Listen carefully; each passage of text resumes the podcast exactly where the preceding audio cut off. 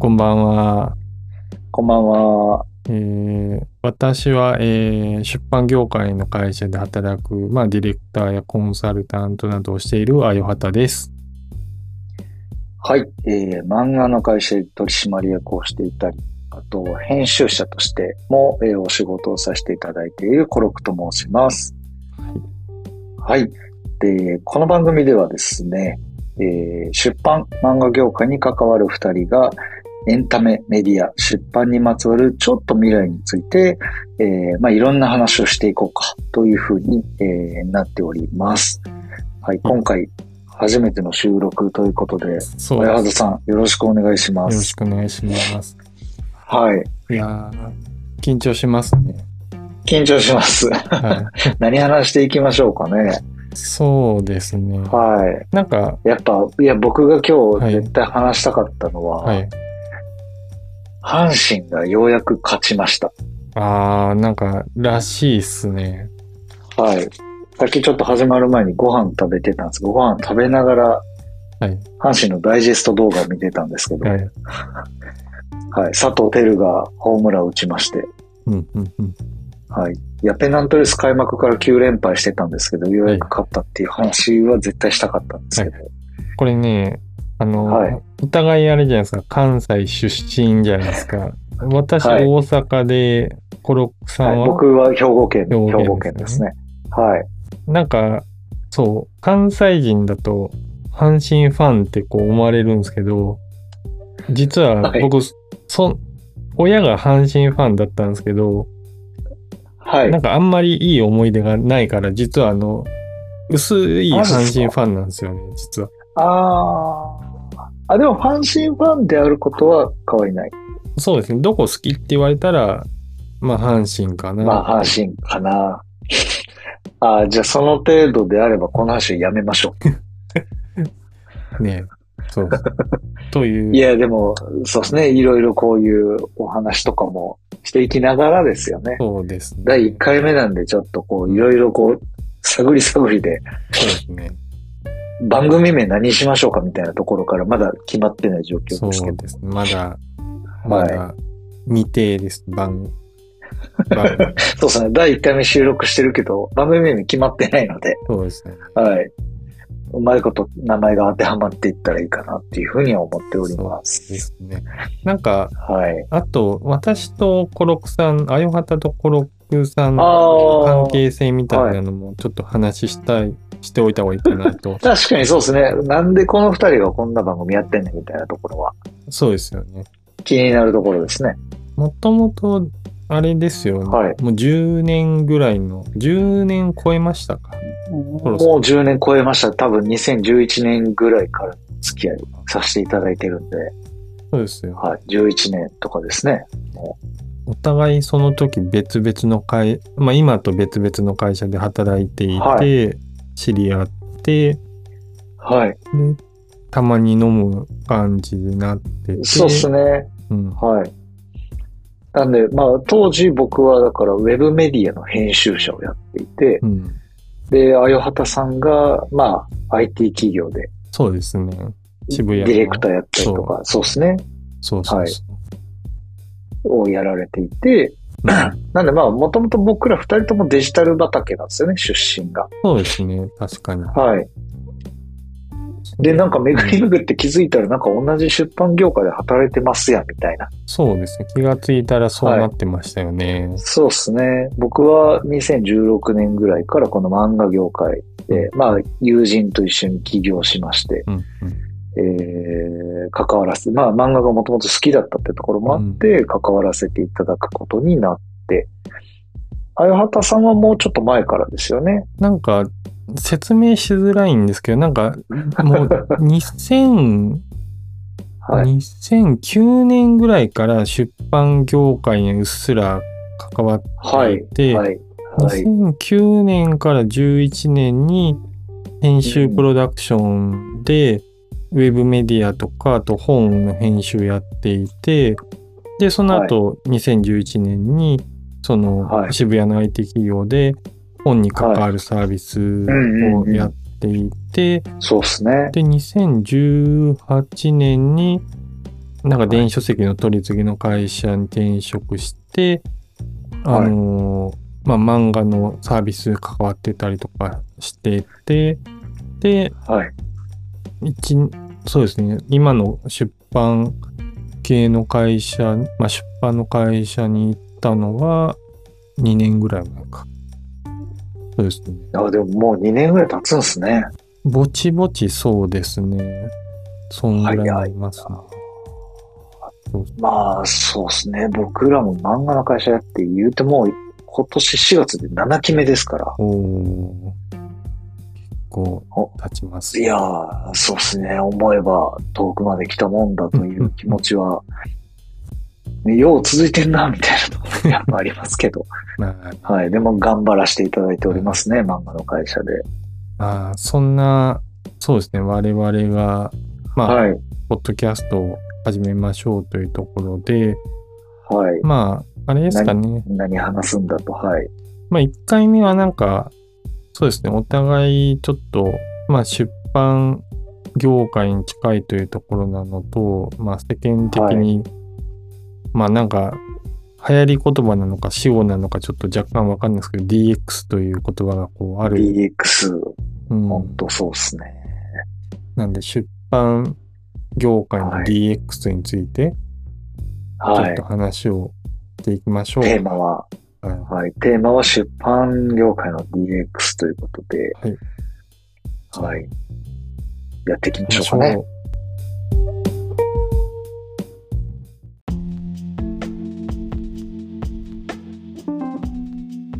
はい。じゃあ、栄えある第1回出版 DX のテーマということでですね、はい。えー、まあ、まあ、本当正直超個人的な話をしますと、はいはい。めっちゃ嫌な言葉なんですよね、出版 DX って。はいはい。どういうとこが嫌なんですか、もうなんか、この出版 DX っていう言葉自体が日本で注目を集めたのって多分2、3年前ぐらいとかでしたっけ？そうですね。はいデジタルトランスフォーメーションや言うて 言われてましたけど、うんなんだそれと。結構、ほんと脊髄反射的にまたバズワード出たでみたいな風に思ってたんです、僕は。はいはいはいはい。はい。まあ、もともとメディアやってたんで、その、そういうね、やっぱこうキャッチーなワードとかバズワードって、ある種、やっぱり認知拡大のために重要ではあると思ったんですけど、いはいはいはい。や、そう、なんか、まあ、もともとずっとデジタルシフトとかね、ああ、そのはいデジタル化やっていきましょうとか、うんうんうんうん。いや、ずっとやってきてましたけど、それと何が違いますの？みたいな気持ちでずっと見てたんですよ。はいはいはいはい。はい。で、まあ僕、てか、まあ僕らの会社自身も結構そのね、あの、漫画の電子書籍化したりとか、はいはい。そのデジタルフィールドに活躍してる人たちと一緒にお仕事させていただきたいが多いので、うんうんうんなんかこう、いやもう、やってますけど、みたいな気持ちもあったんで、はいはいはいはい。結構その、まあ内情知らないし、その実態知らない中で考えてたのをそういう結構ネガティブな感情があったんですけど。はい。でも、あの、あよはたさんは結構ね、もうその出版業界ではい。ど真ん中でやられてたりとか、結構その辺の業界の、あの、周りの周辺をこういうことやってますよみたいなお話を存じ上げているみたいなはいはい。はい。結構その辺も知っているみたいなお話だったんで、うんなんかその辺はぜひ、あやはたさんに聞いてみたいという気持ちではい僕は今回、はい。一回目この話したいなと思ったんですよね。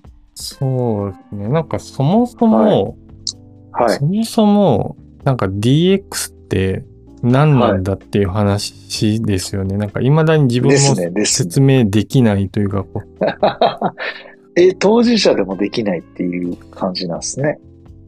なんか、なんかこう、いい雰囲気にし、なんかこうデジタルでいい雰囲気にしていくっていう、こう雑な説明しかこう、なんかしら 調べたら、はい。なんかこれ経済産業省のなんか DX レポートみたいなものからの抜粋で、なんかデジタルトランスフォーメーションのなんか説明書いてるの見たら、組織横断、全体の業務、製造プロセスのデジタル化、顧客起点の価値創出のための事業やビジネスモデルの変革はい。なんですって。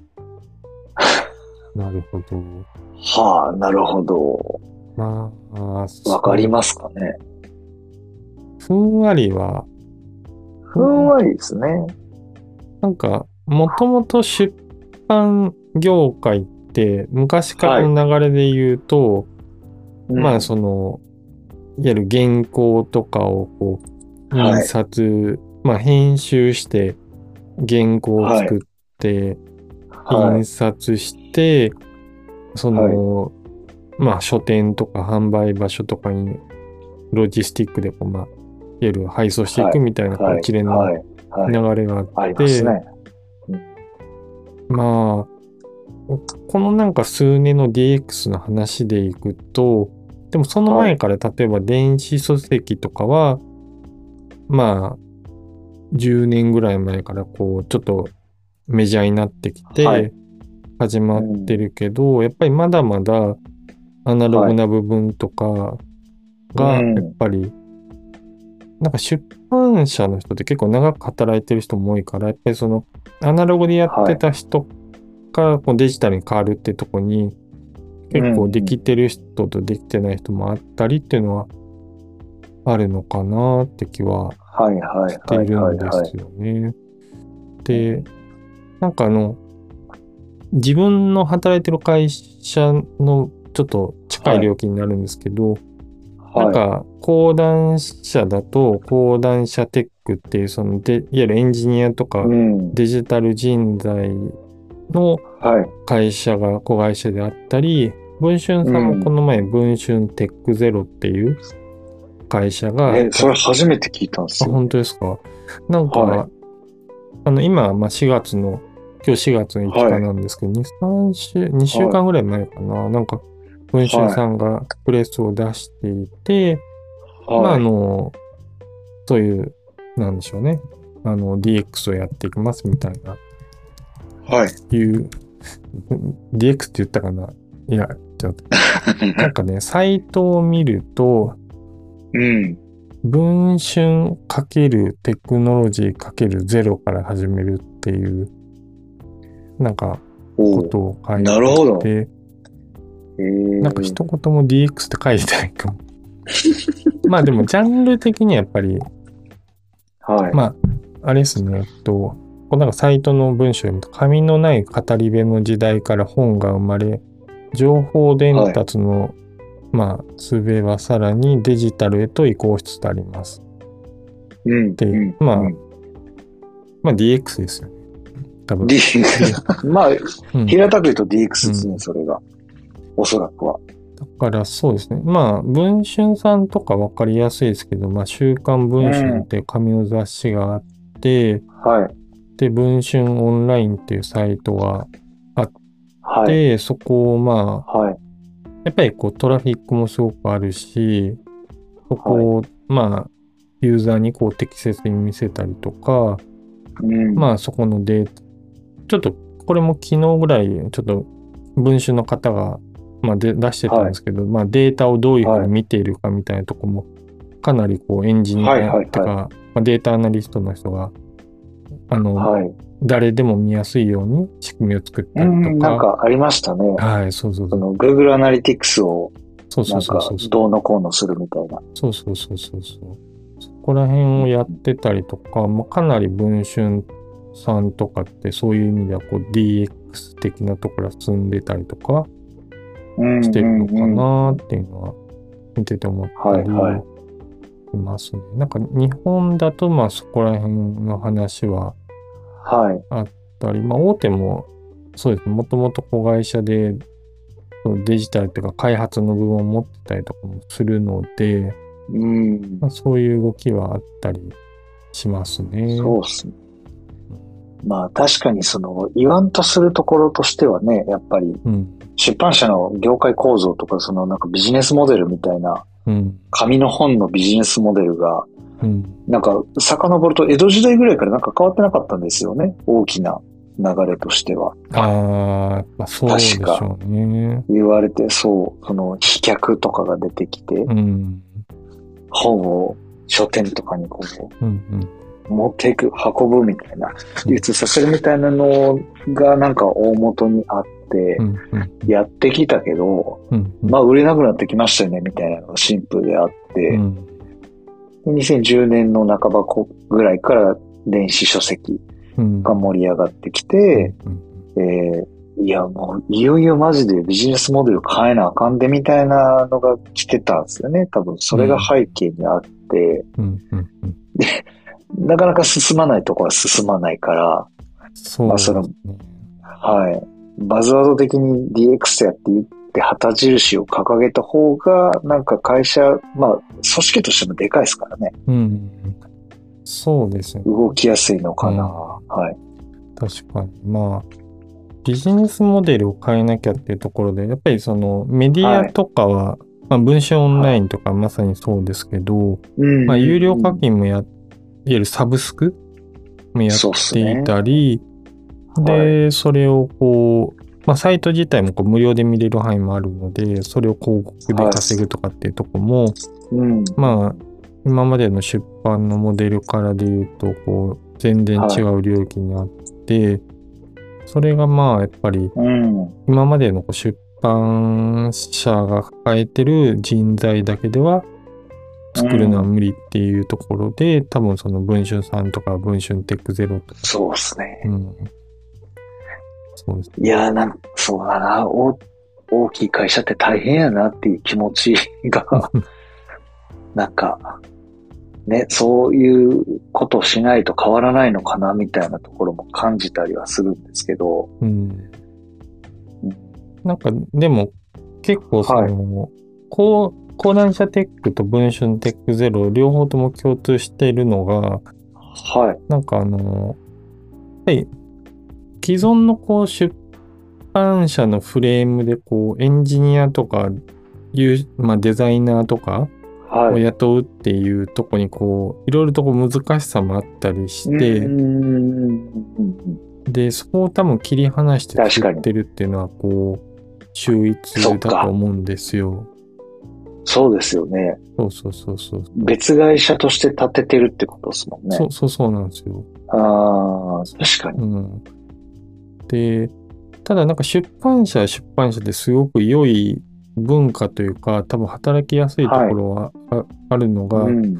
結構その、よく編集者の人はなんか夜遅くまで働いて、なんかこやってますねう、とか自由な働き方が比較的しやすいみたはい、いなはい、はい、はい。ところは、まあ今なんか夜中まで働いたらさすがにちょっとどうかっていうのがあるんですけど、はい、はい、はい。そういうところは多分、あのーまあ、常識的、いや、今って結構自由な働き方もしやすい会社って増えてるじゃないですか。はい。その、はいフレックスの会社が増えたりとか。増えてますね。はでい。それはなんか自分の会社とかでもそこはある程度自由度が高いので、そういうところは出版社からの文化を引き継いで作ってたりとかしてるとこありますね。はい、はい。まあ確かにそうですね。出版社はよくも悪くも時間に縛られた働き方というよりも、うん。好きでやって成果を上げるとかっていう側面がね、どうしても強いですもんね。そうそうそう。うん。まあそういう会社増えていけばいいのになっていうのはこう常々 思うとこで、ああ。ただ、そうですね。あ、ただ、そうですね。あの、なんかメディア、もともとウェブメディアを、まあ、はい構築していくっていうところの、まあ、担当の会社でもあるので、比較的こうデジタル化とかデジタル人材とか DX みたいな話なんかしやすい領域だとは思うんですよね。このはい。メディアにか、ウェブメディアに関しては。ウェブメディアは確かにそうですね。そうです。うんでただまあ、そうですね。なんか今、最初の方にちょっと言った本作る過程とか、あと書店に本を送るとか、そういうとこの部分はやっぱりまだ、特に書店との絡みのとこは多分まだまだやっぱりどうしてもこう、うんやっぱり物をこう、そうっすねあの、返本率とかね、そのあたりとか、うん。適正に流通させられてんのかみたいなのは常に課題として上がってきますよね。そうですね。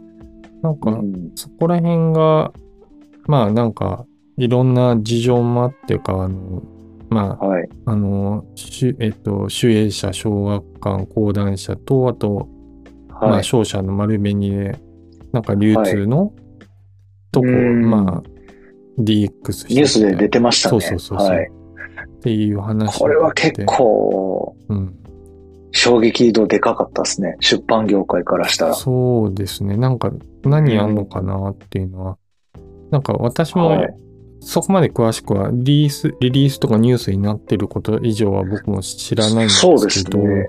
あれ、1年前ぐらいとかでしたっけ ?1 年とか1年半とかぐらい前になんか見た。そうですね。最初第一報はそうで、先月はい3月の末、下旬ぐらいに確か会社立ち上がったっていうニュースが出てうて、ーんへえ。